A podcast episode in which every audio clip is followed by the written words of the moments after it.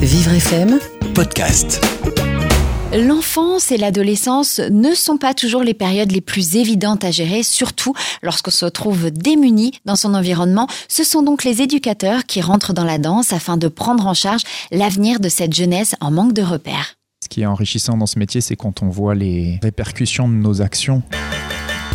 Je m'appelle Julien Gourgeon-Pessiarino, je suis éducateur technique spécialisé. Moi j'aime quand j'apporte euh, des compétences aux jeunes, euh, qui les valorisent. Euh. Quand on commence ce métier, je pense qu'il ne faut pas avoir d'a priori sur le public. Il n'y a pas deux personnes qui se ressemblent et il ne faut pas avoir d'idées préconçues quand on rencontre les, les personnes qu'on accompagne. C'est l'heure maintenant de vous consacrer au perfectionnement de votre éducation. On accompagne nos publics dans tous les lieux en fait euh, de vie, par exemple le milieu le scolaire, suivant le projet on peut faire des séances au domicile. On intervient en fait sur tous les aspects du, du projet de la personne, suivant bien sûr ses objectifs, les objectifs choisis avec euh, la famille et, et surtout le jeune. Eh ben dis donc, euh, vous et l'éducation nationale, c'est pas la love story, hein Franchement, les lacunes vont l'handicaper. Il va se retrouver avec des gamins de 13 ans. Je sais pas si pour sa réinsertion, c'est le chemin le plus facile. Il n'en est peut-être pas conscient, mais, mais il a un énorme potentiel, ce gamin. Il a envie de rattraper le temps perdu, il est, il est motivé. Ça s'est réglé ces problèmes de violence? Écoute, on y travaille. Parce que moi ici, j'ai pas d'effectif pour faire la police, hein. ça il faut que ce soit clair.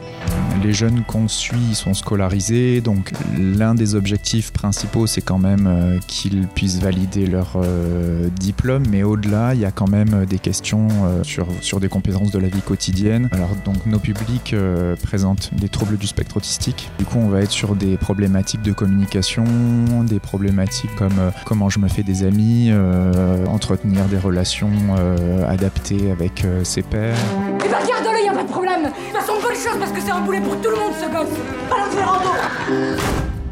Le plus difficile quand on commence, c'est de se mettre à leur niveau et de comprendre leurs mécanismes, je pense, Je suis un point rien. Ça c'est à moi de le dire et je suis pas d'accord avec ça. leur façon de penser, leur, leur manière d'être et leur manière de voir le monde.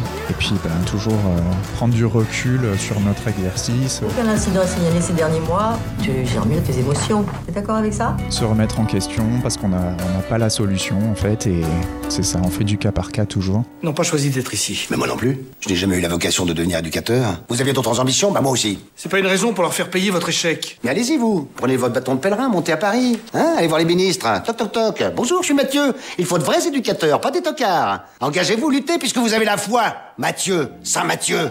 Chaque jour est différent. Le quotidien est tous les jours euh, bousculé, euh, parfois en négatif, mais parfois en positif. Mais aucune journée se ressemble. Donc ça, c'est un aspect assez passionnant du métier. C'est en échange euh, perpétuel. euh, à travers la transmission aux autres, c'est aussi s'enrichir soi-même. Et dans l'accompagnement de personnes qui peuvent, euh, rencontrer des fragilités dans leur parcours, il y a forcément des notions de- d'empathie, de, d'écoute, de patience. Et, euh, à la fois, c'est aussi beaucoup d'autres euh, comme euh, je pense une certaine euh, créativité, une certaine réactivité, une forme de dynamisme. Voilà, être toujours alerte dans l'analyse, dans l'échange au sein de l'équipe et pour pouvoir voilà, toujours se renouveler, garder un certain positivisme sur la longueur. Quoi.